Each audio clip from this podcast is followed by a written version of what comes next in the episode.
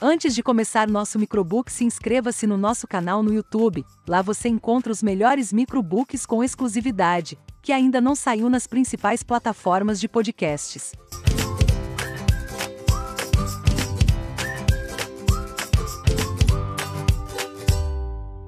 Eu vou precisar que vocês se preparem para o livro de hoje. Apesar de bem direto, ele é bastante denso. E aí, preparados? É extremamente poderosa a filosofia presente no livro 16 Leis do Sucesso e é muito simples. Sabe qual é o primeiro passo? Ajudar você a decidir o que quer da vida. Aí você estará pronto para alcançar esse propósito com maestria. Mas vamos começar pelo início. É a história do encontro entre Napoleon Hill e Andrew Carnegie, um menino irlandês que, aos quatro anos de idade, migrou com a família humilde para os Estados Unidos e se tornou um dos homens mais ricos e influentes de todos os tempos. Carnegie desenvolveu sua imensa fortuna começando a vida como operador de telégrafos. Aos poucos, migrou para o setor de ferrovias, criando finalmente uma poderosa indústria siderúrgica que chegou a produzir 25% de todo o aço consumido nos Estados Unidos. Já quase no fim da vida, ele reconheceu que sua maior riqueza consistia no conhecimento dos princípios por meio dos quais havia acumulado sua fortuna.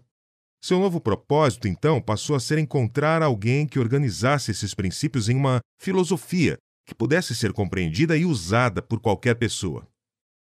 Depois, o destino cuidou do resto. Em 1908, Napoleon Hill, um jovem repórter de 23 anos da Bob Taylor Magazine, foi encarregado de fazer uma matéria sobre Andrew Carnegie. Carnegie encontrou em Hill exatamente o profissional que buscava e o convidou para passar três dias em sua mansão. Nesse longo encontro, Carnegie começou fazendo um relato da história de suas conquistas. Depois, sugeriu que o mundo precisava de uma filosofia prática que permitisse a qualquer pessoa acumular riquezas. Durante esses três dias, ele explicou minuciosamente sua filosofia, descrevendo ao repórter como ele imaginava organizar suas ideias. Foi quando fez a pergunta de fogo e ofereceu a Rio a oportunidade de organizar a primeira filosofia sobre realização pessoal do mundo. E Hill topou, sem titubear. Não havia remuneração. Carnegie não patrocinou o trabalho, mas era a oportunidade de transformar conhecimento em riquezas tão extraordinárias que seriam ainda maiores que as do bem-sucedido irlandês. Carnegie apresentou o jovem Napoleon Hill a pessoas como Thomas Edison, John D. Rockefeller, Henry Ford e outros. Hill entrevistou mais de 500 grandes líderes de seu tempo e, finalmente, em 1928, publicou suas descobertas em oito volumes, em uma coleção chamada A Lei do Sucesso. O livro que vamos resumir hoje organiza as 16 lições centrais desta coleção e oferece uma versão mais prática, mas sem perder a essência dos ensinamentos originais. Enquanto você não tiver um propósito claro e específico para a sua vida, irá apenas desperdiçar energia. Ficará preso na indecisão, insegurança e, consequentemente, no fracasso e pobreza. A maioria das pessoas, ao terminar os estudos, arruma logo um emprego qualquer, sem desenvolver ao menos um propósito definido ou um plano traçado. Assim, elas passam a vida inteira se perdendo nas tarefas diárias e na correria, sem terem noção do que verdadeiramente buscam e de onde irão parar. O que você quer criar na realidade precisa primeiro ser criado na sua mente, Desenvolver um propósito definido é então criar na sua mente, de maneira clara e específica, aquilo que você quer ter na realidade. Um propósito definido cria poder. Ao definirmos um propósito, nós nos comprometemos a atingi-lo, organizamos todo o nosso conhecimento e energia em torno dele. Os fatos que levam as pessoas ao sucesso não se limitam ao resultado direto do seu volume de trabalho ou às oportunidades que aparecem no caminho. O sucesso e a riqueza, são quase sempre o resultado indireto da força e da energia que resultam da organização de um conjunto de fatores em torno de um propósito definido.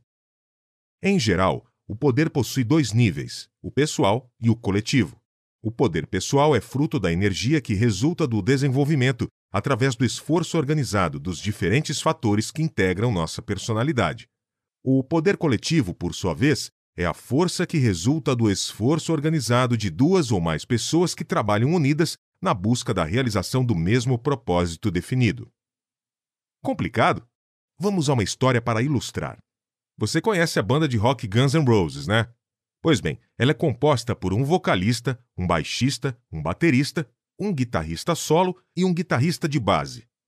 Isoladamente, cada um dos membros da banda, antes de integrá-la, desenvolveu enorme poder pessoal. Esse poder foi desenvolvido pelo esforço organizado durante anos de estudo e de prática em torno do propósito definido de aprender a tocar um instrumento. Os cinco, somando seus poderes pessoais e por meio do esforço organizado do grupo, criaram outro nível de poder, o poder coletivo, que consiste na banda em si. Observe que o poder pessoal sempre vem antes do poder coletivo e que o nível do poder coletivo de um grupo está condicionado à soma do poder pessoal dos membros que o integram. Voltemos ao mundo do rock. Suponha que seu propósito definido seja tornar-se o novo guitarrista do Guns N' Roses, que você tenha 15 anos de idade e tenha acabado de receber uma guitarra de presente, mas ainda não sabe usá-la. Bom, nesse momento seu poder pessoal é zero e você não se candidataria a uma vaga de guitarrista no Guns N' Roses, né? Sem um propósito definido, geralmente passamos o dia muito ocupados com coisas triviais e sem importância, esquecendo daquilo que é essencial e que poderia colaborar para o desenvolvimento do nosso poder pessoal. A pobreza não precisa de planos nem de ajuda, pois é atrevida e implacável. A riqueza é tímida, precisa ser conquistada. Isso nos leva para outro tema importante: a liderança.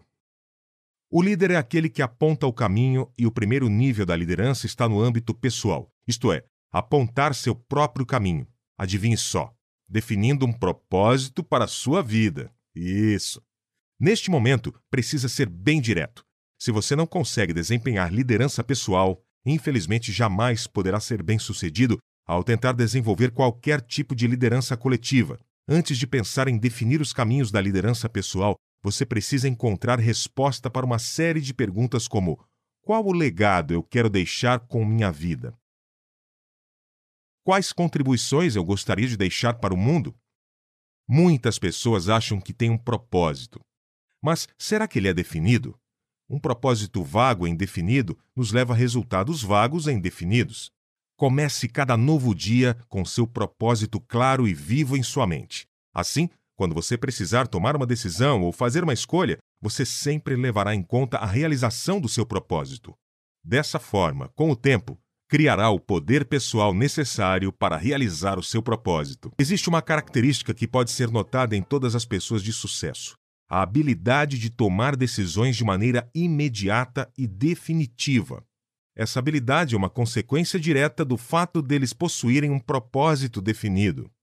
No instante em que você planta um propósito definido em sua mente, ela começa, tanto consciente como inconscientemente, a coletar e arquivar materiais que serão úteis na realização desse propósito. Mas há um fator importantíssimo que precisamos levar em conta na hora de definirmos nosso propósito: o nosso talento natural. Vamos voltar ao rock? Se o seu propósito é assumir a posição de guitarrista do Guns N' Roses, mas você não tem o um mínimo de talento para a música, qual é a chance real de você se dar bem, hein? Quando definimos como propósito uma atividade para a qual temos talento, ganhamos uma enorme vantagem na hora de desenvolvê-la, quando agimos na área de nosso talento, há um relaxamento natural de nossas tensões. Sabemos que estamos pisando em solo firme e o desempenho, então, será espontâneo.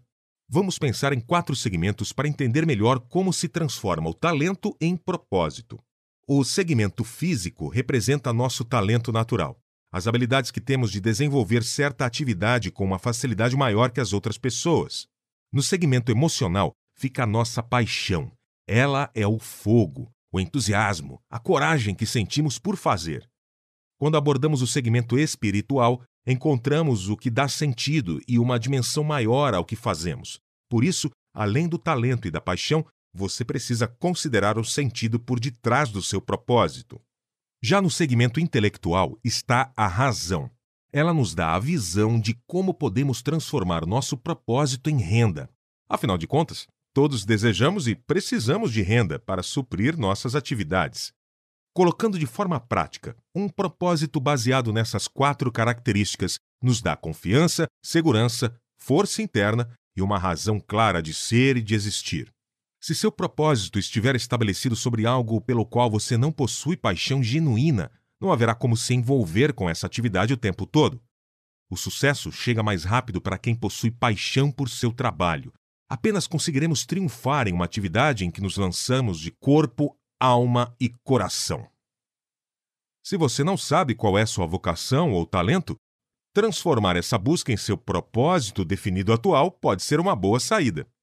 Esse processo pode ser trabalhoso, mas é a única forma de você encontrar um sentido verdadeiro para a sua vida. Segunda lição: a mente mestra. O próximo passo é buscar a aliança de uma ou mais pessoas num espírito de absoluta harmonia para formar uma mente mestra. A mente mestra é o princípio através do qual uma pessoa pode utilizar a inteligência, a educação, a experiência, o talento, a influência, o conhecimento especializado e o capital de outras pessoas para a realização do seu próprio propósito. Este é o princípio que vai lhe possibilitar criar poder em torno de seu propósito definido e que tornará possível sua realização com pouco ou nenhum sacrifício de sua parte. Vamos voltar ao encontro entre Napoleon Hill e Andrew Carnegie. Durante a entrevista, Andrew atribuiu o sucesso financeiro de sua corporação à mente mestra e explicou como ela funcionava. Ela era composta por mais de 20 pessoas: diretores, gerentes, contadores, químicos e outros indivíduos especializados. A soma da mente de todas essas pessoas coordenada em um espírito de cooperação harmoniosa, constituía a força que resultou no acúmulo da fortuna de Carnegie, bem como na fortuna pessoal de cada membro que integrava. Atualmente, alguns administradores chamam esse conceito de grupo de stakeholders. Walt Disney explicou esse princípio assim: você pode sonhar, criar, desenhar e imaginar o lugar mais maravilhoso do mundo, mas é preciso pessoas para transformar seu sonho em realidade. Por maior que seja seu potencial, a pessoa que se fecha na própria concha, com o passar do tempo, se torna irrecuperavelmente introvertida. E em breve ela se tornará egoísta e, por consequência, estreita na sua visão de mundo. Lembre-se, nós sempre atrairemos inevitavelmente as pessoas que estão em harmonia com a nossa filosofia de vida. Pessoas com interesses, gostos e desejos iguais tendem a andar juntas. É hora de uma história para entender melhor. Conta a lenda que um lavrador tinha sete filhos que viviam brigando entre si. Certo dia, ele reuniu os filhos e disse que queria lhes mostrar o que a falta de cooperação entre eles representava. Então, ele juntou sete varas de madeira, as amarrou em um único feixe e o estendeu para cada um dos filhos, pedindo que o quebrassem. Todos tentaram, mas nenhum conseguiu. Em seguida, o lavrador tomou o feixe, cortou as amarras e os separou, estendendo uma vara para cada filho e pedindo que a quebrassem. Todos, com extrema facilidade, quebraram as varas ao meio. O homem então se voltou para os filhos e disse: Quando vocês trabalham juntos, em um espírito de harmonia, são como o feixe de varas. Ninguém conseguirá vencê-los. Mas se continuarem insistindo em competir entre si, qualquer um poderá derrotá-los facilmente. Bom, o todo é sempre maior que a simples soma de suas partes. Essa é a essência do princípio da mente mestra. O conceito da mente mestra pode ser aplicado na família, na empresa, na comunidade, no partido político, na equipe esportiva ou mesmo numa nação inteira. A primeira aplicação desse princípio, no entanto, deve ser sempre no nível pessoal, por meio da harmonia dos quatro elementos que constituem a natureza. A segunda deve acontecer na família e só então ele deve ser aplicado aos negócios. A mente mestra, porém, só é eficaz quando houver autêntica confiança pessoal e interpessoal entre todos os membros que a integram. Bora lá pro mundo rock and roll outra vez? Para realizar o seu sonho de entrar no Guns N' Roses, você ainda depende de vários fatores que, se desenvolvidos, podem lhe dar o poder pessoal necessário para entrar no jogo. Entre eles, aprender a tocar a guitarra. Por isso, pode-se dizer que você ainda está no nível da dependência. À medida que você vai aprimorando suas habilidades com a guitarra, vai criando também o seu poder pessoal, que é o que vai movê-lo lentamente do nível da dependência para o nível de independência. E só depois de atingir esse segundo nível, neste caso, saber tocar guitarra, é que poderá entrar no jogo e se juntar aos demais membros do grupo. O próximo passo, então, é usar seu poder pessoal para ajudar a criar um poder coletivo. Você terá que aprender a tocar em sincronia com a banda terá que sair do nível da independência e ir para o terceiro nível, o da interdependência. Esta habilidade também é abordada em Os Sete Hábitos das Pessoas Altamente Eficazes, lembra?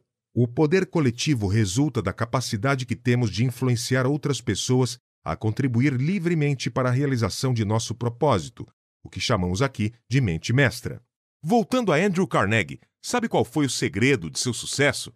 Não era a sua imaginação, a inteligência ou o poder de compreensão, mas o seu poder de inspirar outras pessoas. Essa qualidade de atrair outras pessoas e depois incendiá-las com desejo era sua maior força. Ele aprendeu melhor do que ninguém a criar, através da mente mestra, esse esforço organizado em torno do seu propósito. Esse era o seu talento natural. Outro benefício da mente mestra é manter você em contato com novas ideias. Nos tornamos estagnados, fechados, a menos que estejamos em constante busca de novas ideias. Da mesma forma que ficaríamos debilitados se comêssemos a mesma comida todos os dias, a visão restrita e a prática repetitiva diminuem nosso potencial, nos levando à mediocridade. Por outro lado, a mente se torna mais alerta, preparada para trabalhar com maior eficiência e eficácia após levar um choque de cultura ao entrar em contato com outras ideias. Qualquer pessoa que aspire ao sucesso não pode dizer que sua educação terminou. A pessoa que busca realizar qualquer objetivo deve continuar sendo sempre uma pesquisadora, uma estudante. Um detalhe muito importante é que as duas mentes não podem formar uma terceira força a menos que estejam em absoluta harmonia em torno de um propósito comum. Isso faz com que o ponto central do princípio da mente mestra esteja na palavra harmonia. É aí que reside o segredo do sucesso ou fracasso de qualquer empreendimento. Vamos voltar ao exemplo do Guns N' Roses. Todos os membros da banda precisam ter um profundo conhecimento sobre as notas da música. Eles precisam praticar incansavelmente até haver uma harmonia perfeita. Se um deles estiver fora do tom, isso compromete a banda inteira. O mesmo precisa acontecer em qualquer mente mestra. Quando houver qualquer tipo de divergência, mesmo que seja com um subordinado, com o cônjuge ou seu filho, não tente impor a sua dominação pela força, pelo medo ou pela manipulação. Ao contrário, mantenha sua liderança pela diplomacia, lealdade e cooperação. Todas as pessoas são importantes, mas nenhuma é insubstituível.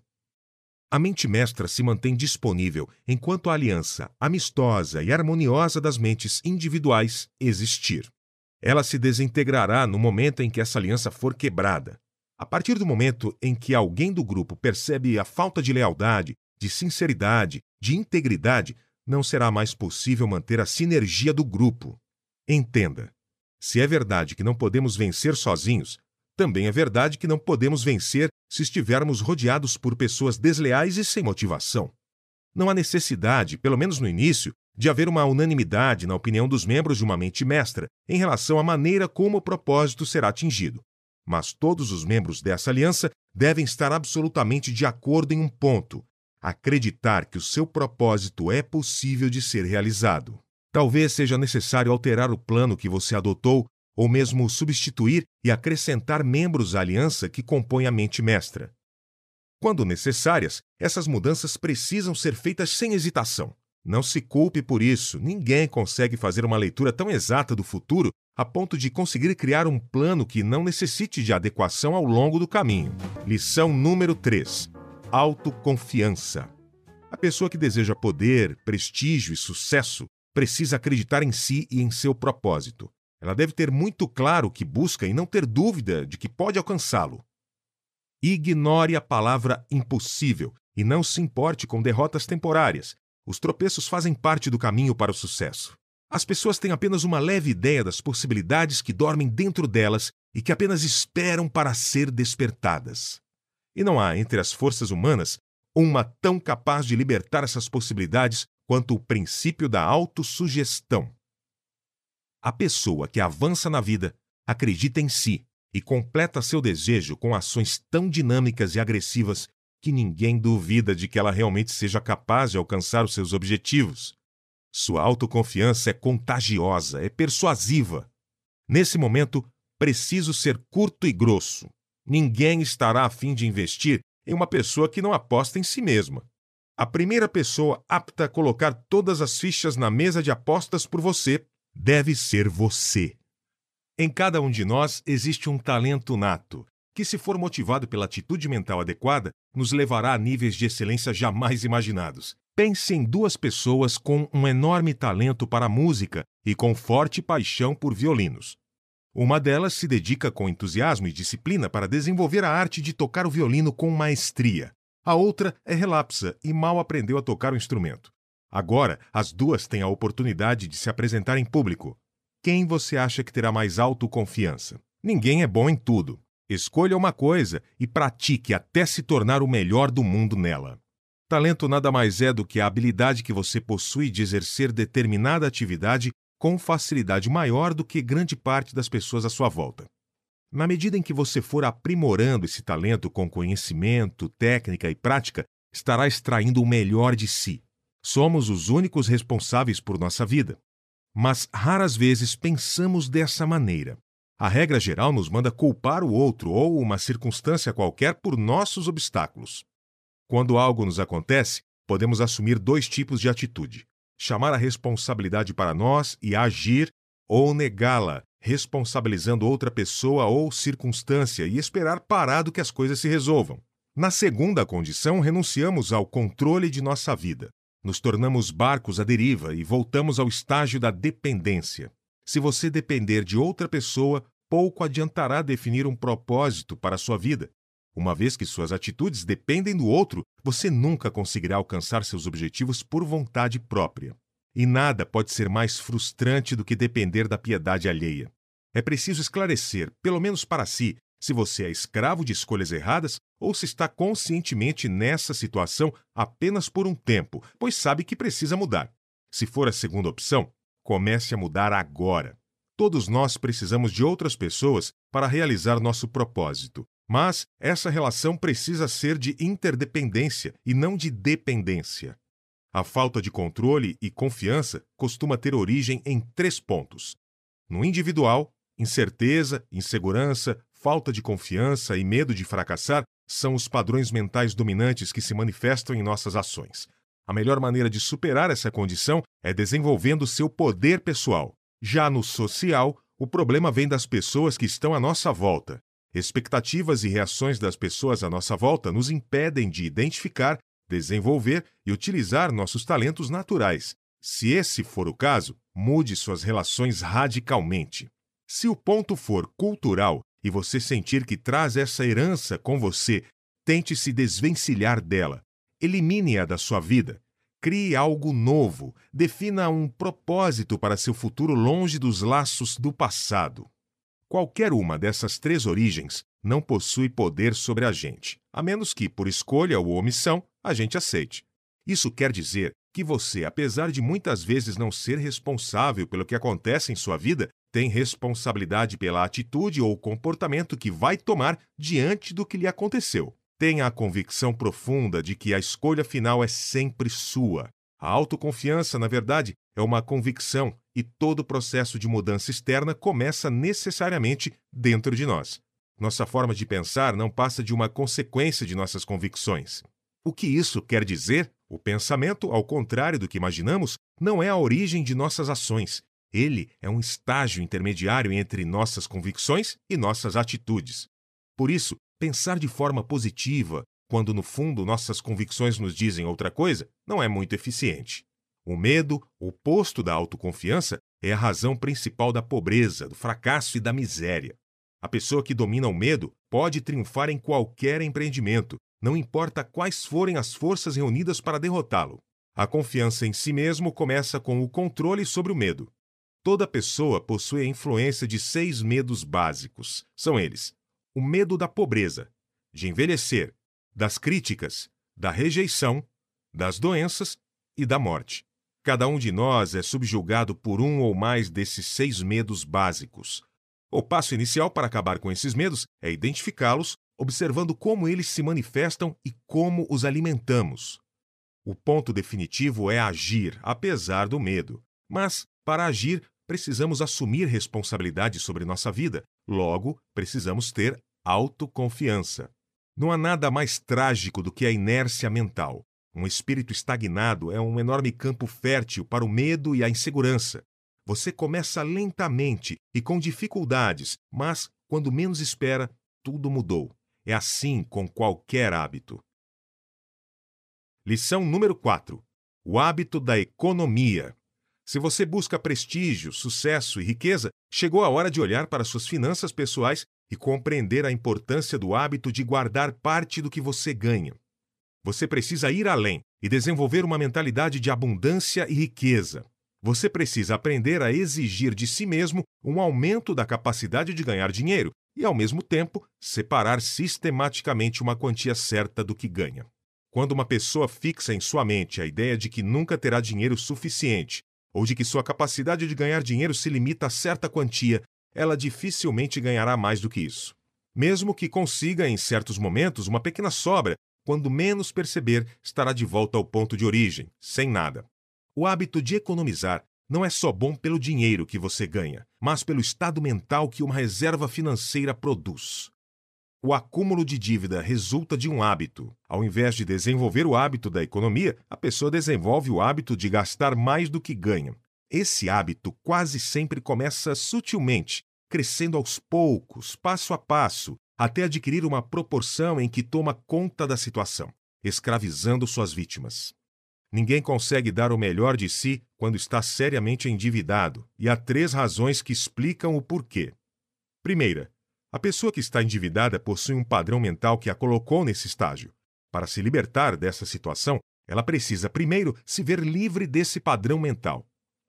Segunda, uma pessoa presa às dívidas está na mesma situação que aquela que está presa à ignorância. Ela se sente ameaçada pelas limitações impostas pela própria situação. Terceira, o medo da pobreza é um dos seis medos mais destrutivos. A pessoa que se torna vítima do endividamento é afetada por esse medo. Sua ambição e autoconfiança são anuladas. Aos poucos, ela se retrai no isolamento e na desmoralização, evitando qualquer reação. Forme o hábito de pensar e falar em prosperidade, abundância e riqueza. Muito em breve estará praticando atos que o levarão em direção a esses objetivos e, quando menos perceber, evidências físicas, como oportunidades novas, amplas e inesperadas, aparecerão. Há dois tipos de dívidas, tão diferentes em natureza que merecem ser consideradas aqui. Tipo 1.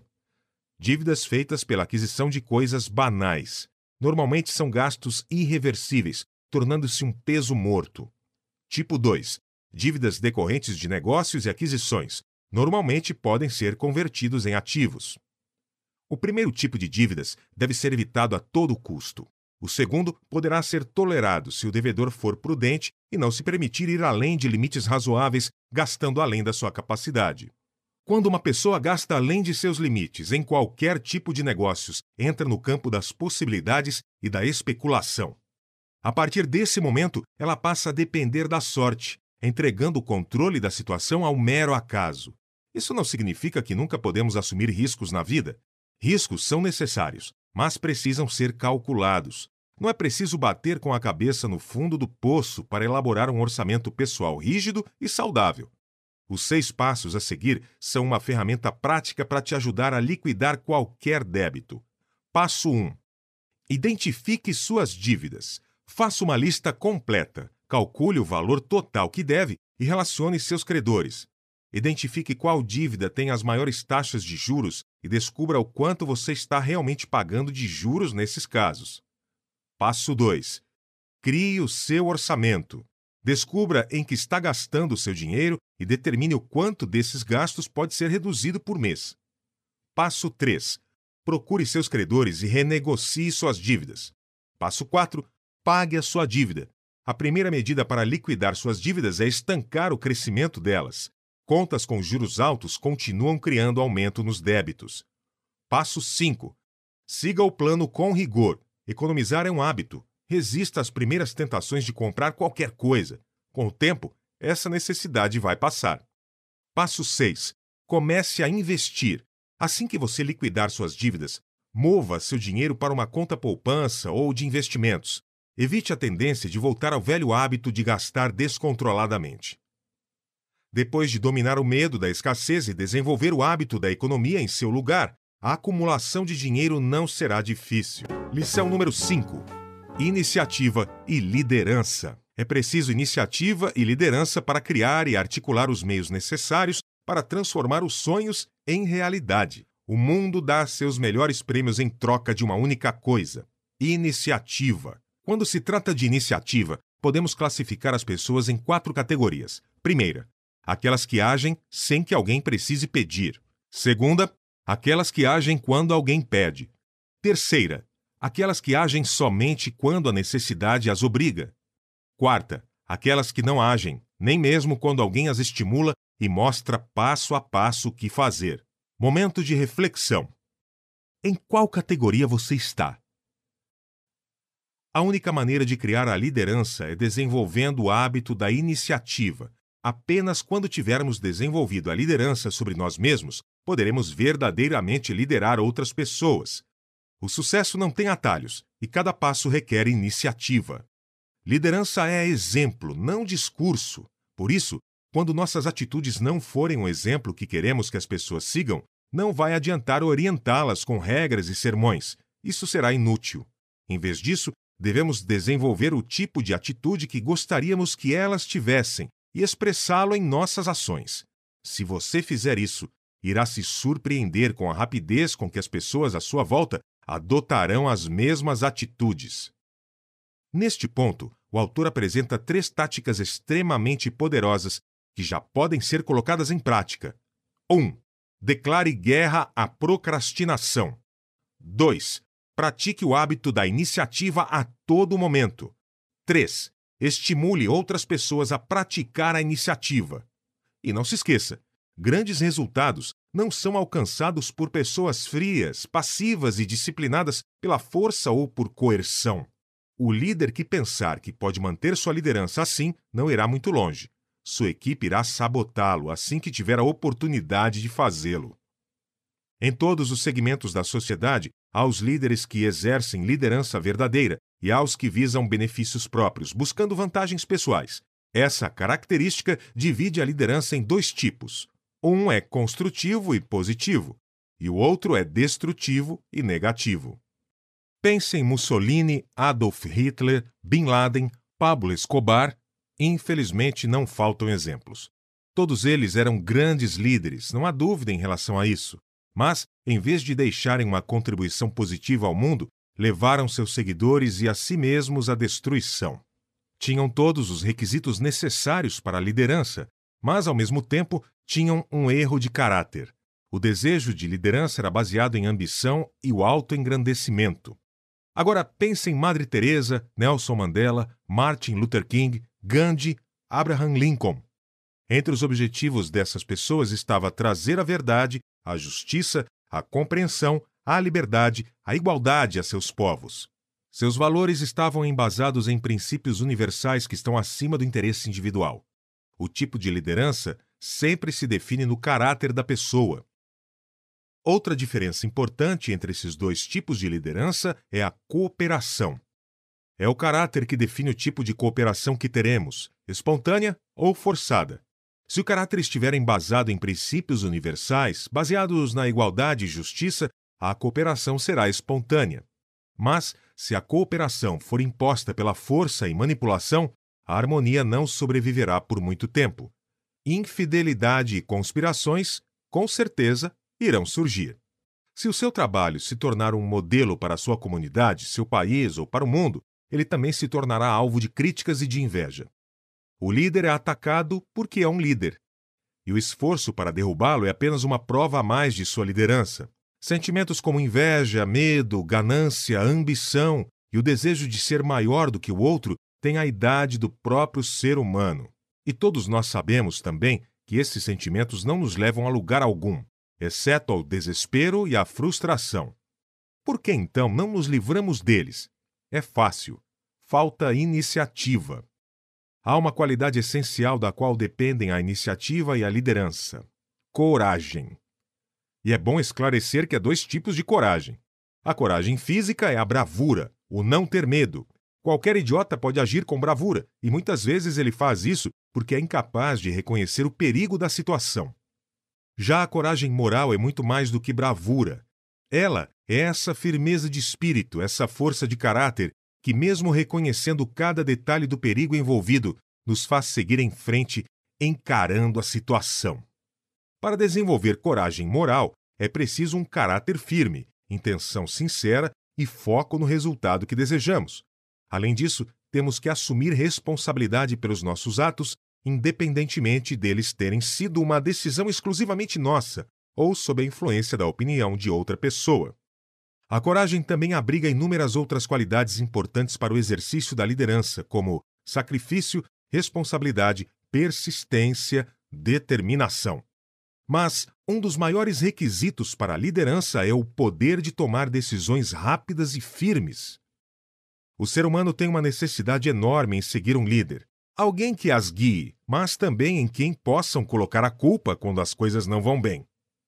Neste momento, o autor cita quatro passos para você dar agora e começar a assumir uma forte postura de liderança sobre si mesmo. 1. Um, questione.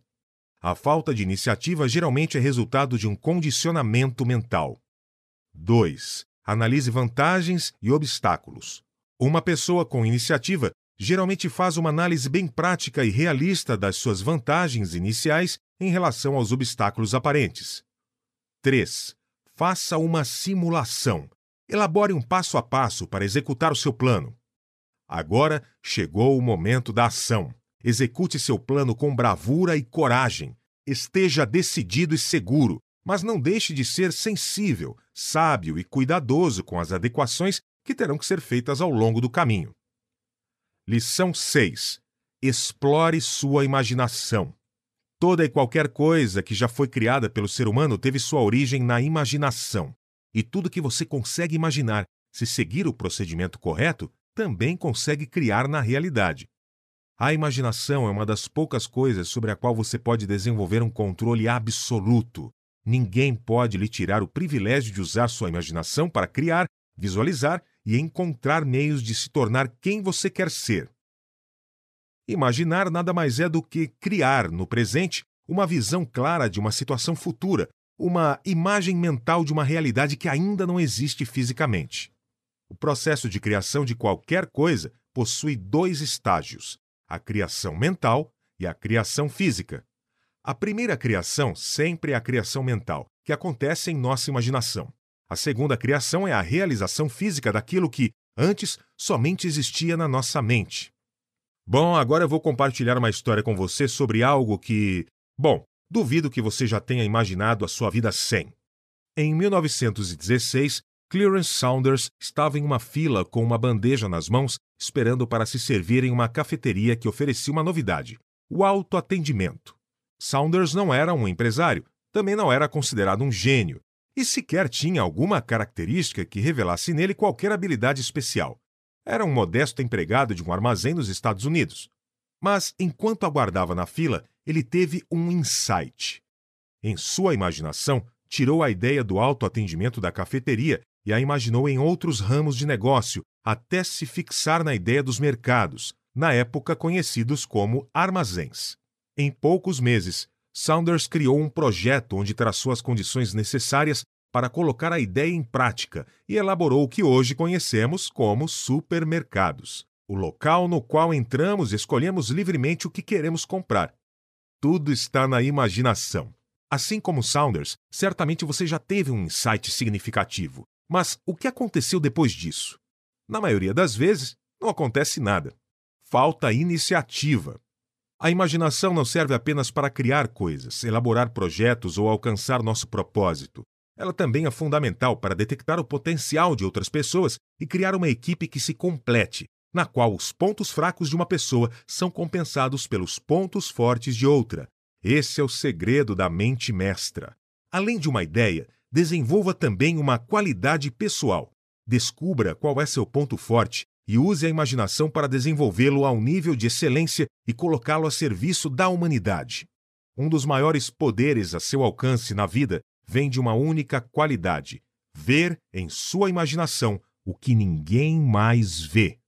A maioria de nós olha para a vida, circunstâncias e outras pessoas com pessimismo, restrições e cautela. Sofremos de uma espécie de miopia mental que, em vez de expansão, provoca nosso encolhimento. O mundo só muda quando alguém olha para ele com olhos diferentes. Falando em olhar com olhos diferentes, existe uma crença de que não podemos nos realizar profissionalmente trabalhando para outras pessoas. Mas lembre-se que Carnegie deixou os componentes de sua mente mestra também milionários. Lição 7.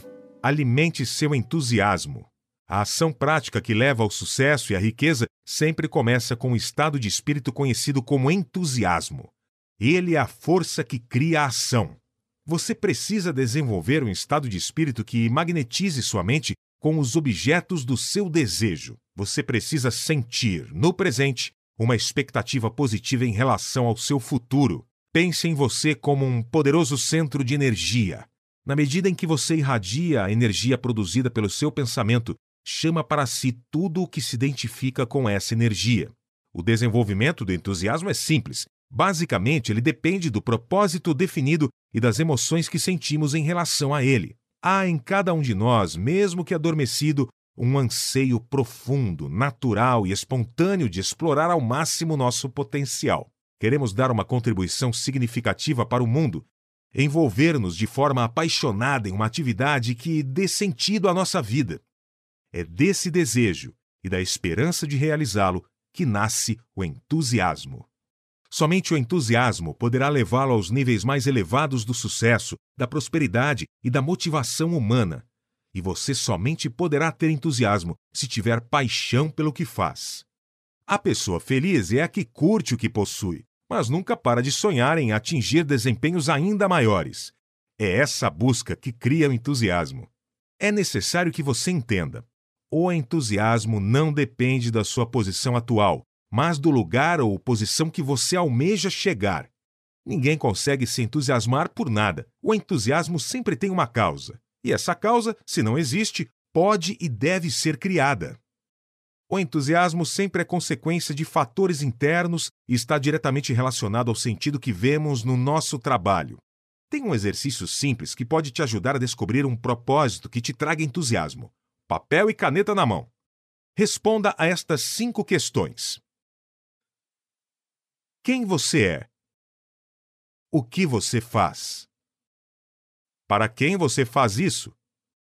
Do que essas pessoas precisam ou necessitam que as faz virem até você? Qual o benefício que elas recebem com aquilo que você oferece a elas? Ou, dito de uma forma ainda mais direta, por que elas precisam disso? Responda com o mínimo de palavras possível, de forma bem direta, ok? Feito? Pois bem, Agora, junte todas as respostas numa única frase e você terá seu propósito de vida. Se você respondeu as cinco questões e juntou as respostas numa sentença, o que você tem aí é o primeiro esboço do seu propósito. Lógico, você pode e deve aprimorá-lo, mas essa é a base. Geralmente, ao definir um propósito, apenas levamos em conta o que nós queremos. Mas compreenda, isso não é o mais importante. Isso é jogo pequeno. O mais importante é o que você tem a oferecer para as pessoas, como você pode servi-las e como você agrega valor à vida delas. A sua parte, o que você vai receber em troca, vem como consequência. Lição 8: Autocontrole. Bom, autocontrole é a capacidade que nós temos de dominar o nosso pensamento. Sem autocontrole, a imaginação se perde em devaneios e a mente assume as rédeas da nossa vida nos puxando para onde quiser, desperdiçando nossa energia e criando confusão.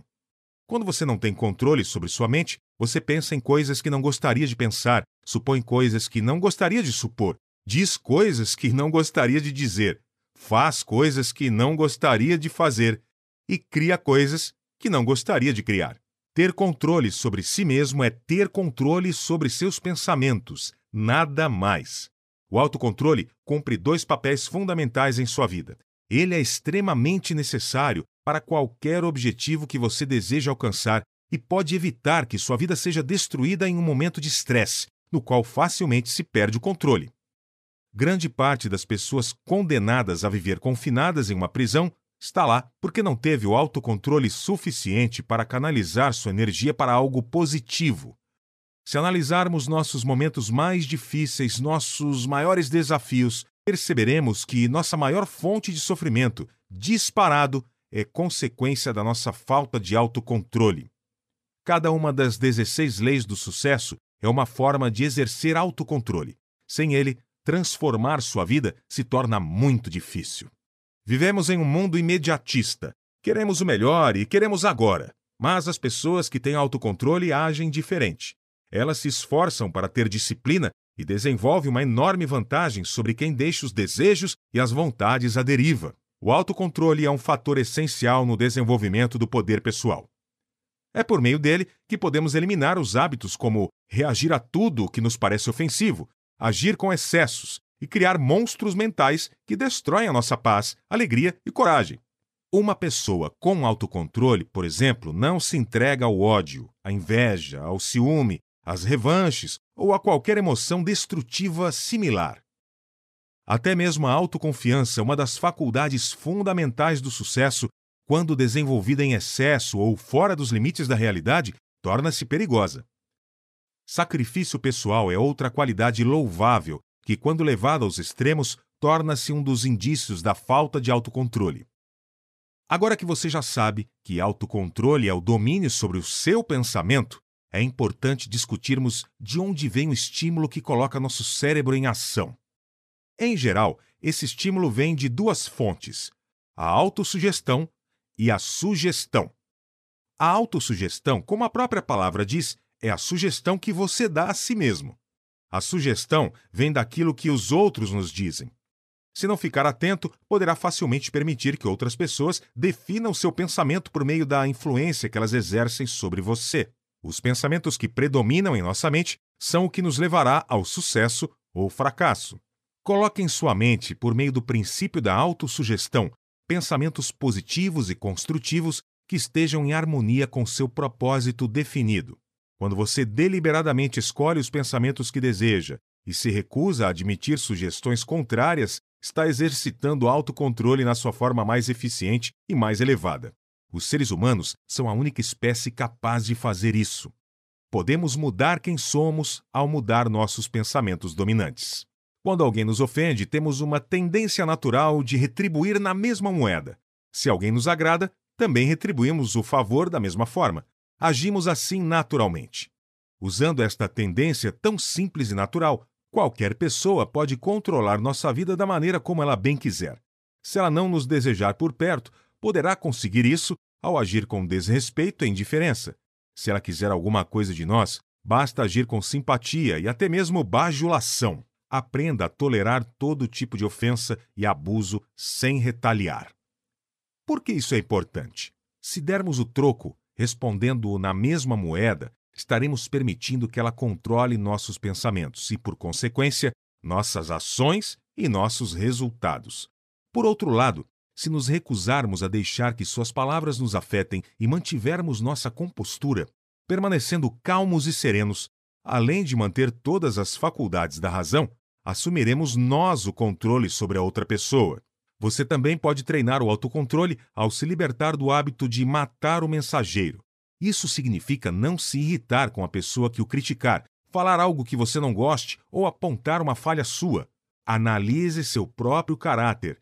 Tente compreender o motivo pelo qual essa pessoa falou isso. Investigue se ela de fato tem razão e, sinceramente, agradeça a crítica e comprometa-se a corrigir isso em você, se for o caso.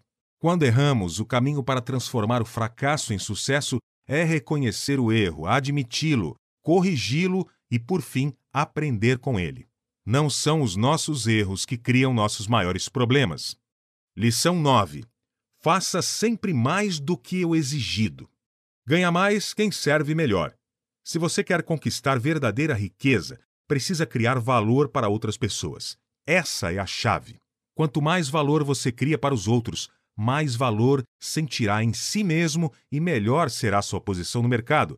E uma das maneiras mais eficazes de criar valor para o próximo é desenvolver o hábito de sempre fazer mais do que aquilo que é exigido de você. Tanto nossa autoestima quanto o senso de propósito aumentam muito quando criamos valor para outras pessoas, oferecendo-lhes mais do que elas esperam de nós. Existem inúmeras razões pelas quais você deveria desenvolver o hábito de fazer mais do que aquilo que é esperado de você.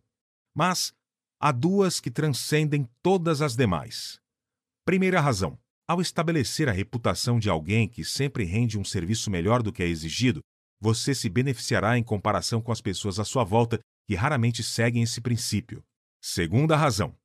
É por meio do esforço organizado que o poder e a força se desenvolvem. Na verdade, a lei que nos orienta a fazer sempre mais e melhor possibilita a qualquer pessoa definir sua própria renda, sem que ninguém possa impedi-la disso. E é claro, você pode sobreviver tranquilamente fazendo o mínimo possível, mas a sobrevivência é tudo o que obterá. Então, quando as coisas apertarem, quando o mercado entrar em crise e o trabalho reduzir, o que em um momento ou outro vai acontecer, o seu serviço será um dos primeiros a serem descartados. Se fizer a sua parte, não se preocupe com a do outro. Apenas espere. A lei natural das coisas cumprirá sua parte. Quando você faz apenas aquilo que é sua obrigação, não há nada de extraordinário para atrair comentários favoráveis. Mas quando por vontade própria você faz mais do que aquilo que é esperado, sua ação atrairá a atenção favorável de todas as pessoas que são afetadas por ela. Detalhe: será muito mais fácil seguir o princípio dessa lei se você escolher um trabalho que você goste de fazer. Quando fazemos o que amamos, não sentimos dificuldade em fazer mais do que nossa obrigação. Por essa razão, todos deveríamos ter o cuidado de construir nossa carreira no ramo que mais nos agrada. Os dois maiores obstáculos que impedem que nos dediquemos ao trabalho que amamos são a busca de resultados financeiros e a opinião da família e dos amigos.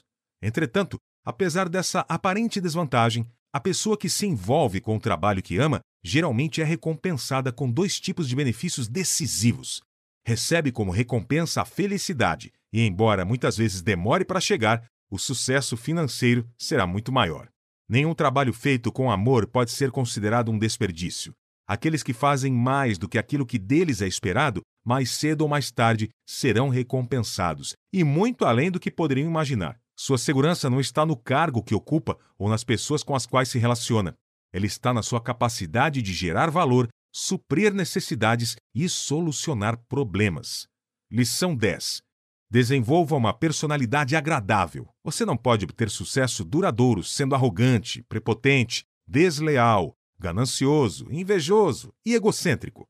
Você precisa ter uma personalidade agradável, baseada em amor, empatia, bondade, integridade e honestidade. Somente assim as portas do mundo vão se abrir para você.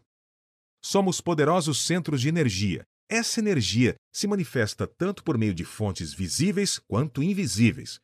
Quando nos aproximamos de uma pessoa, mesmo que não tenhamos articulado uma única palavra, podemos sentir a influência de sua energia. As pessoas se aproximam ou se afastam de nós baseadas nessa energia. Se a energia dela se identificar com a nossa, ela se aproxima. Se não houver identificação, ela se afasta. É por isso que se diz que somos a média das cinco pessoas com as quais passamos a maior parte do nosso tempo. Se quiser ter pessoas com uma personalidade agradável ao seu lado, primeiro precisa desenvolver essa personalidade em você. Não importa quem você é neste momento, por mais antipático, casmurro ou desgracioso que seja, você pode se tornar agradável e atraente aos olhos do mundo. Existe um jeito de desenvolver sua personalidade de tal forma que ela se torne extremamente agradável e atraente. E ele é muito simples. Basta assumir um interesse honesto e profundo pelas outras pessoas. Ser empático não é o mesmo que ser simpático. A simpatia é resultado da nossa personalidade. Ela acontece no nível das aparências e por isso pode ser fingida. A empatia acontece em um nível mais profundo, no nível da compreensão. Para ser empático, você precisa compreender o outro. Então, se deseja alcançar prestígio, sucesso e riqueza, a partir de hoje, você precisa se esforçar para entender as necessidades, preocupações e convicções das outras pessoas e fazê-lo sem julgar, rotular ou criticar. Existem duas características gerais que compõem nossa personalidade: a visível e a invisível. A parte visível é a forma como nós nos comportamos, as roupas que vestimos, o corte de cabelo, a postura do corpo e a expressão do rosto e do olhar. E é por meio dela que expressamos a parte invisível. As leis que regem o sucesso são muito simples.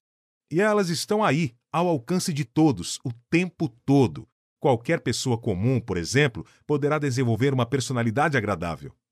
Basta para isso ser íntegra e honesta e se interessar mais pelo outro do que por si mesma.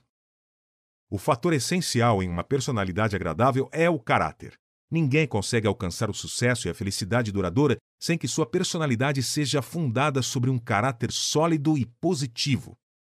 Mas por que a empatia é tão importante e necessária para o triunfo? Qualquer grupo de mente mestra é composto de pessoas que são diferentes umas das outras. Por isso, precisa haver um entendimento mútuo, onde os pontos fracos de um membro são compensados pelos pontos fortes do outro. Neste tipo de ambiente, quando as pessoas discutem seus problemas, precisam fazê-lo de modo aberto, mas também harmonioso e agradável. Somente assim conseguem resolvê-los sinergeticamente por meio da conciliação harmoniosa.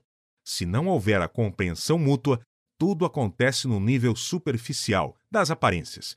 Em vez da compreensão, há a concessão. Há três virtudes que precisamos aprender antes de nos tornarmos bons ouvintes. Ouvir com respeito e integridade, somente interferir na conversa com o intuito de buscar compreender o outro perfeitamente e estar alerta ao sentimento que está por trás das palavras. Bom, a primeira coisa que você precisa fazer, porém, é realmente ouvir, colocar seu coração na conversa. Pratique cada um dos itens a seguir em todas as suas conversas, até que a empatia se torne um hábito que se manifeste espontaneamente em você. Ouça com integridade. Transforme a pessoa que você está ouvindo no centro do seu universo. Não interrompa. Não conclua a frase da outra pessoa e não diga coisas como exatamente ou sei como é. Não se force a concordar. Não use palavras sim, aham, pois é. Não se distraia. Pergunte. Não tente impressionar. Escute empaticamente. Não critique e não se lamente.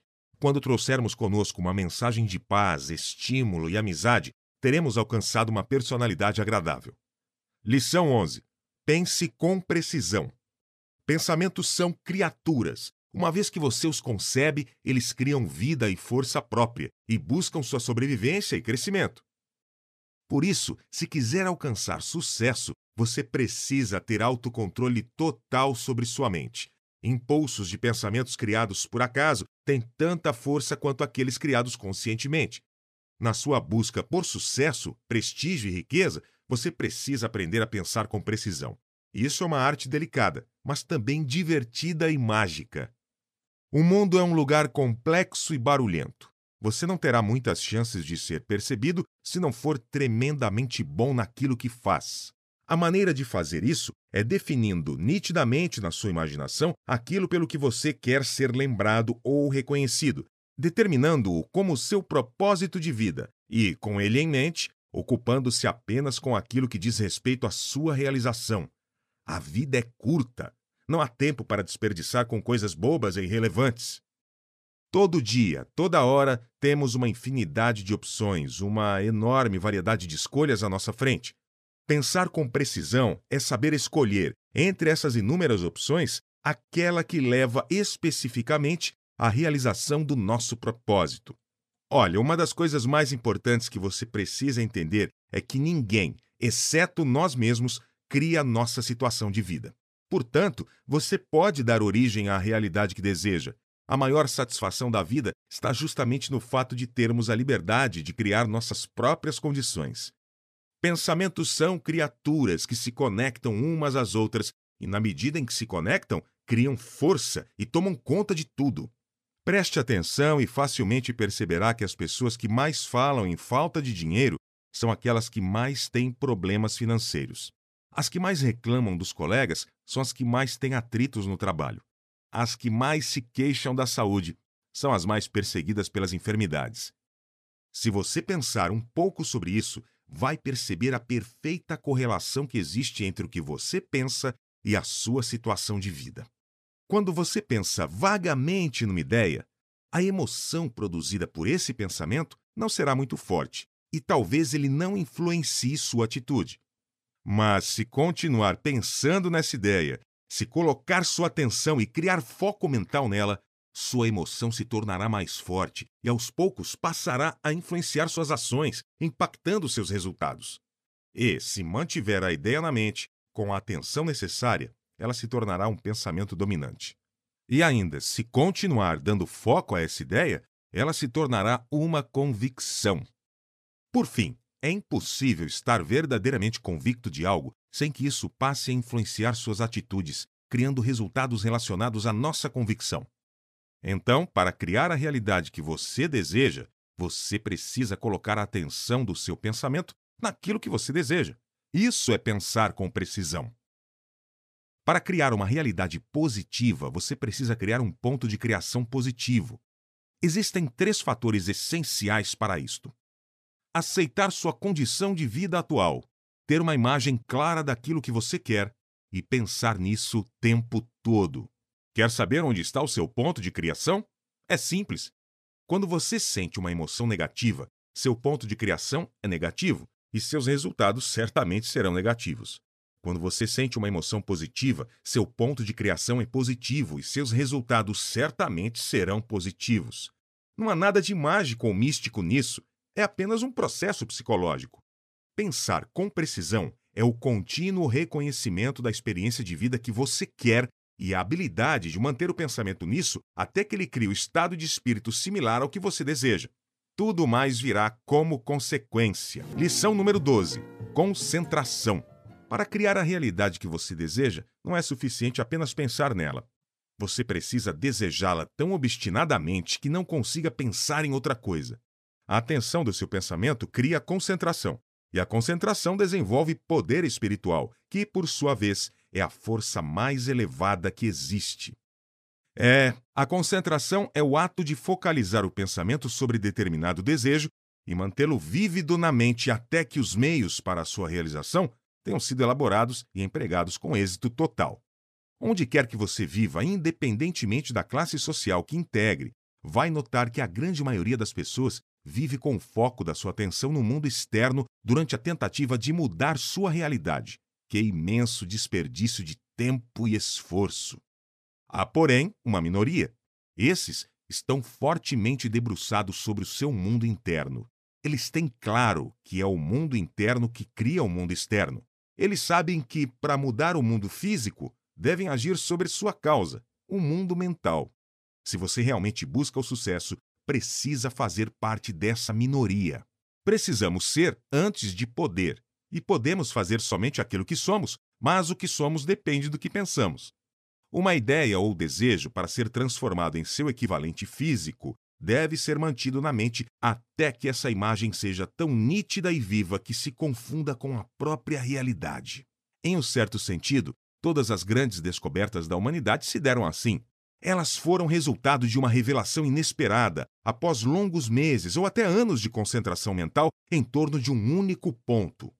Arquimedes, por exemplo, não descobriu o princípio da flotação acidentalmente ao entrar numa banheira cheia de água para tomar banho, como contam os livros de história.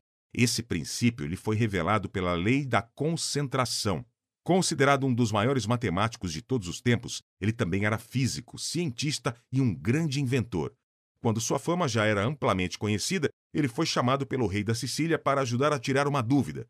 O rei havia mandado fazer uma coroa de ouro maciço para oferecer à divindade do templo, e para isso contratou o melhor ourives da Sicília para executar o projeto. Meses depois, o ourives entregou uma magnífica peça ao rei, pela qual cobrou uma fortuna. O rei pagou o valor, mas logo surgiu uma suspeita. Alguém disse ao rei que a coroa não era de ouro maciço, o dilema do rei era: como descobrir a qualidade do ouro sem danificar ou destruir a coroa? Bom, ninguém na época tinha ideia de como fazer isso. O rei, então, como única saída, mandou chamar Arquimedes e ordenou que ele encontrasse uma maneira de descobrir se a coroa era de ouro maciço ou não. Para a época, essa não era uma questão fácil de ser resolvida. Arquimedes ficou concentrado por meses na busca de uma solução, sem encontrá-la, até que um dia entrou na banheira para tomar banho e, ao se deitar, observou a água transbordando. Eureka! Nesse momento, ocorreu-lhe uma ideia. Através da medição do volume de água deslocada pela coroa, ele poderia facilmente calcular a sua densidade. Depois, ele poderia dividir a massa da coroa pelo volume de água deslocado. Enfim, depois de meses de concentração, o problema havia sido resolvido e a solução ofereceu-se voluntariamente.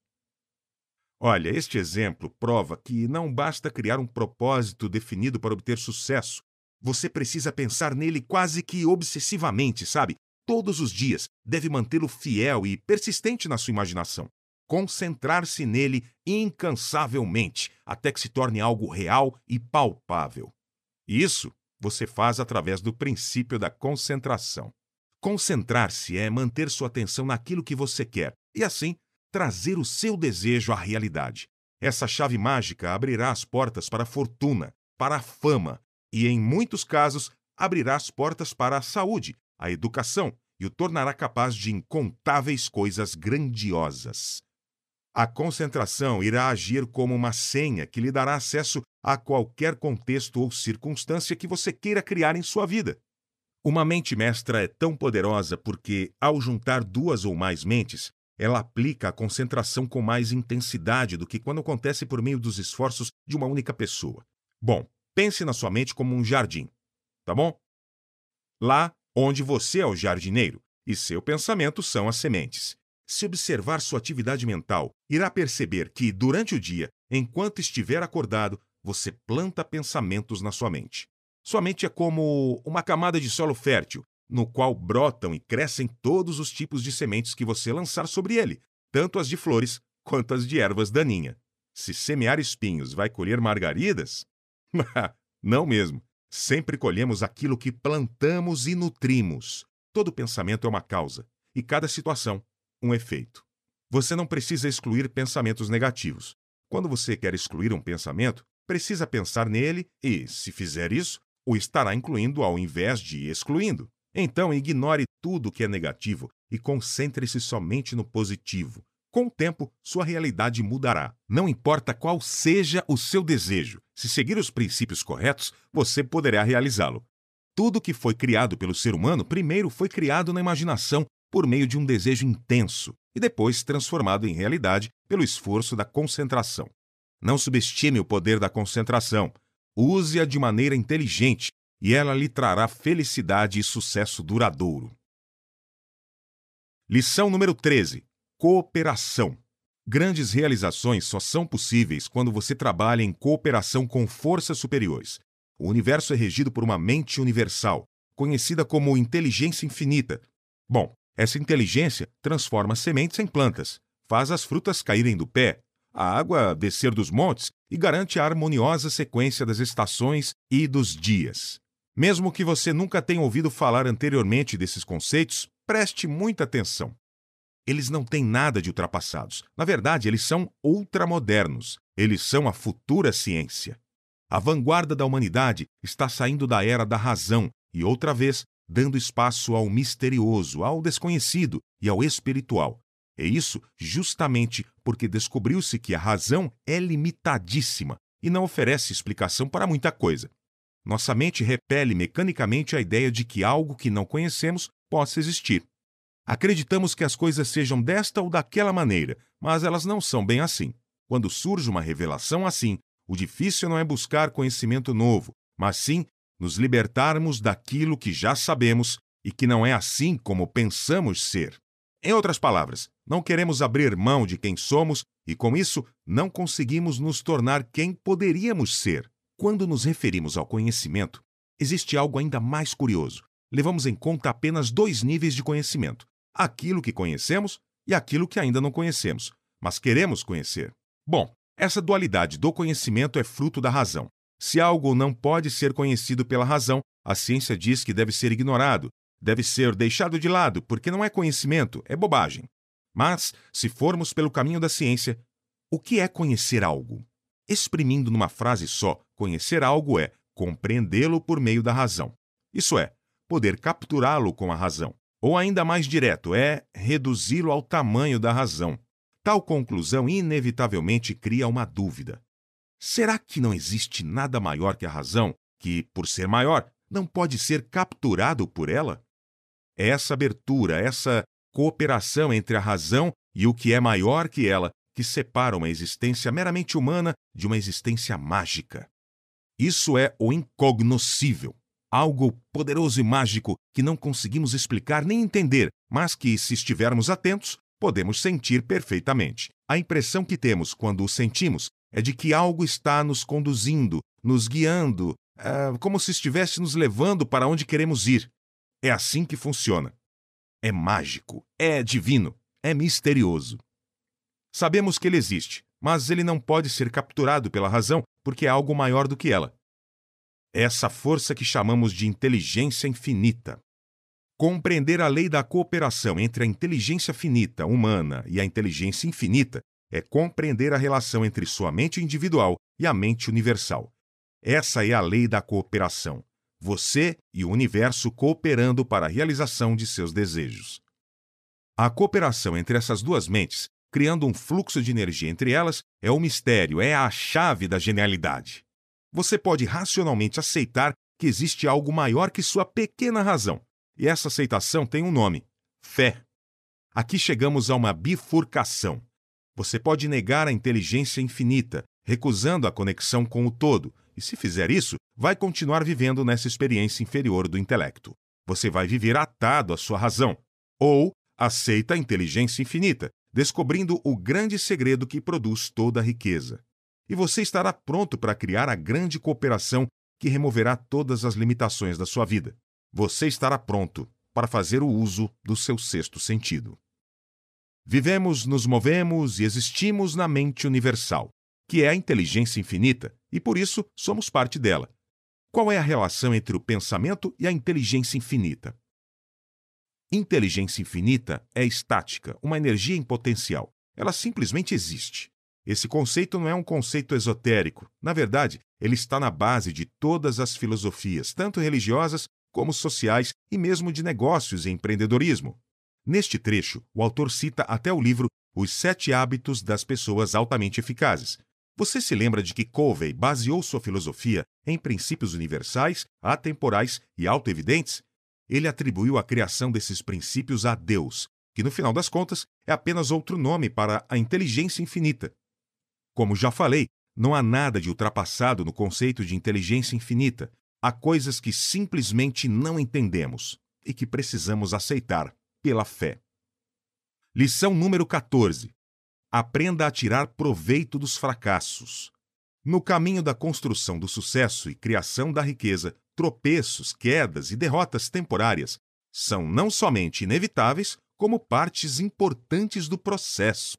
Você precisa saber tirar proveito deles pois em nenhum outro lugar você poderá fortalecer seu desejo, determinação, curiosidade e, ao mesmo tempo, obter um conhecimento tão claro de como as coisas funcionam como na análise dos seus próprios fracassos.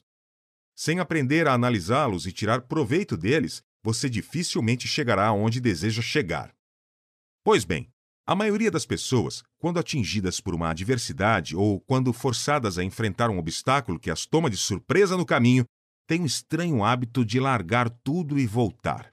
Se você deseja alcançar prestígio, sucesso e riqueza, uma das qualidades mais importantes é estar atento à tentação tão comum de desistir diante da primeira adversidade. Você precisa ter o mesmo entusiasmo e senso de urgência nos tempos bons ou ruins, se estiver diante de uma oportunidade ou diante de um obstáculo, não importa o contexto. Você já parou para se perguntar por que as crianças têm uma habilidade de aprender rapidamente e nós adultos não? A resposta mais simples e direta é: crianças não têm convicções formadas. Elas não pensam que são superiores. Elas não têm a noção de que entendem tudo sobre como funciona o mundo. Quando eu e você éramos crianças, nossa mente era completamente aberta. Éramos esponjas para o conhecimento. Queríamos absorver tudo à nossa volta, porque não tínhamos a sensação de eu já sei isso, e sei que não funciona. Sei tudo sobre isso. Sei o que é certo e sei o que é errado. Eu entendo tudo. Pois é, esse sentimento de super-homem do conhecimento toma conta de nós quando ficamos um pouco mais velhos e ele é prejudicial, porque nos impede de aprender. Chega um momento em que passamos a acreditar que já sabemos o que é preciso saber. Se quisermos alcançar nosso melhor, temos que despertar em nós esse sentimento infantil outra vez. Quando as coisas não dão certo, quando os desafios e as adversidades bloqueiam nosso caminho, precisamos compreender que tudo o que nos falta é conhecimento, é técnica, é prática e precisamos correr atrás disso. Desistir não é uma opção. O simples fato de haver adversidades e obstáculos para superar já é um ponto a nosso favor, porque, quando tudo está sob nosso domínio, nos acomodamos e começamos a nos enfraquecer. Pessoas persistentes fazem votos para se tornarem quem elas querem ser, para obter aquilo que elas desejam, e em condição alguma quebram esses votos. Eles são quase sempre um compromisso para a vida inteira. Olha, eu detesto ser obrigado a concordar com o autor e lhe dizer isto, mas pessoas bem-sucedidas trabalham. E trabalham muito entre 10 a 12 horas por dia. Mas elas fazem isso sem ver o trabalho como um peso ou um sacrifício. Ao contrário, elas se sentem felizes e realizadas enquanto trabalham. Muitas pessoas desejam ficar ricas e bem-sucedidas para parar de trabalhar. Mas isso é porque elas não gostam do que fazem. Escolheram o trabalho errado e agora fazem tudo o que podem para se esquivar dele. O universo não recompensa as pessoas pelo muito que sabem ou pelo talento que possuem, mas pelo que elas fazem com aquilo que sabem ou com o talento que possuem. Liberte-se da preguiça, da insegurança e do medo. O comprometimento total com o propósito é o denominador comum entre as pessoas de sucesso. Tirar proveito dos fracassos só é possível se tivermos persistência, mas não estou falando de qualquer persistência. Precisamos ter persistência criativa e inovadora, e essa pode ser uma das qualidades mais difíceis de serem compreendidas. Quando sabemos lidar com as adversidades e as derrotas temporárias, elas sempre nos preparam para uma situação futura, na qual iremos precisar de um esforço extra.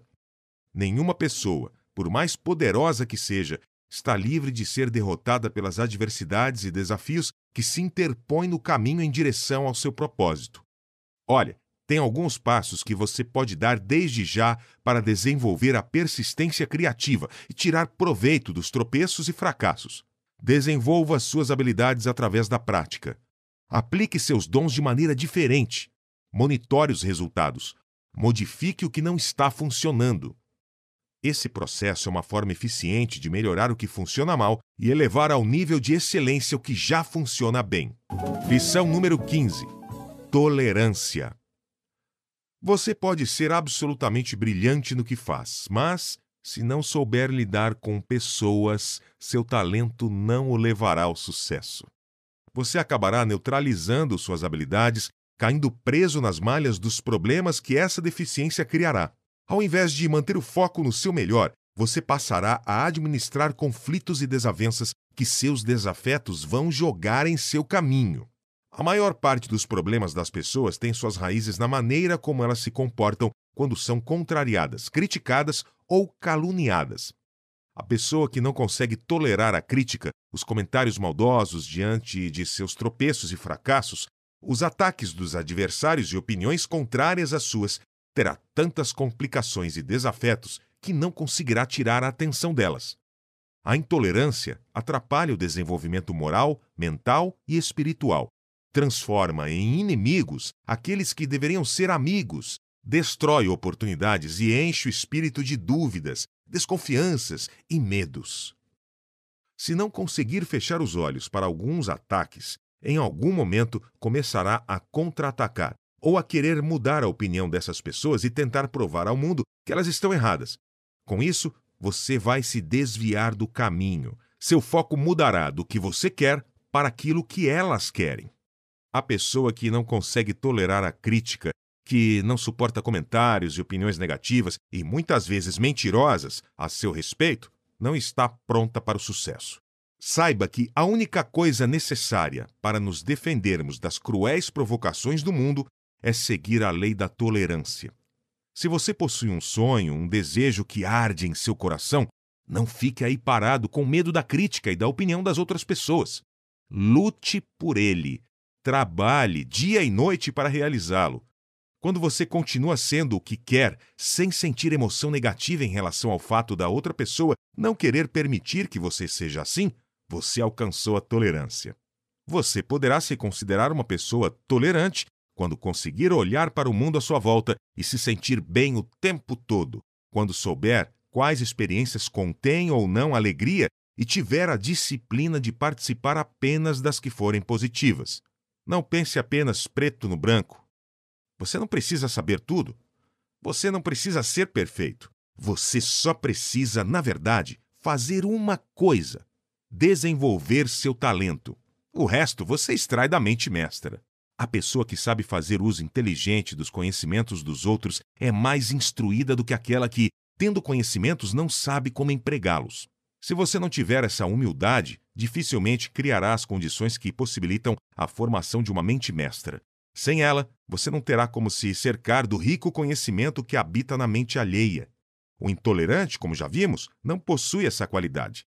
É como se, para ele, só interessassem as conquistas por mérito próprio, como se precisasse prover tudo com seu próprio conhecimento. Ele ignora que isso é impossível. Quando as pessoas pensam sobre si mesmas, elas geralmente caem em uma de duas opções. Ou elas cultivam um sentimento de superioridade em relação às outras, ou um sentimento de inferioridade. A lei da tolerância, mais uma vez, oferece um caminho intermediário. Eu sou aquilo que sou e os outros são aquilo que eles são. A pessoa que se sente assim é livre de comparação. Lição número 16. A regra de ouro. Tudo o que quereis que os outros o façam, fazei-lo também vós, porque esta é a lei. É, esta regra de ouro está no Evangelho de São Mateus. Por mais de quatro mil anos ela tem sido pregada como uma norma a ser seguida pelas pessoas. Infelizmente, o mundo tem aceitado as palavras que a compõem, mas esqueceu-se completamente do espírito que existe nela. Em sua essência, a regra de ouro diz: somente faça ao outro aquilo que desejaria que fizessem a você, se eles estivessem na sua situação. Para muitos, essa ética da reciprocidade, como essa filosofia conhecida, é a moral dos fracos. Quem pensa assim não acredita que essa lei seja aplicável ou benéfica no mundo dos negócios. O argumento dessas pessoas é que o ser humano é parte da natureza e que a natureza é seletiva, eliminando e não protegendo o mais fraco. Mas observe você mesmo as pessoas cujo único objetivo é acumular riqueza e que não têm escrúpulos na maneira de realizar seu propósito. Estude essas pessoas e você vai descobrir que não há alegria em seu espírito, nem bondade nas suas palavras, e sua fisionomia não é convidativa. Você irá perceber que essas pessoas não têm liberdade, que elas se tornaram escravas da ambição e da riqueza. Elas são ocupadas demais para usufruir a vida com prazer, e seu egoísmo as impede de ajudar as outras a serem felizes. Sem coragem de oferecer alegria aos outros, elas também ficam sem recebê-la para si.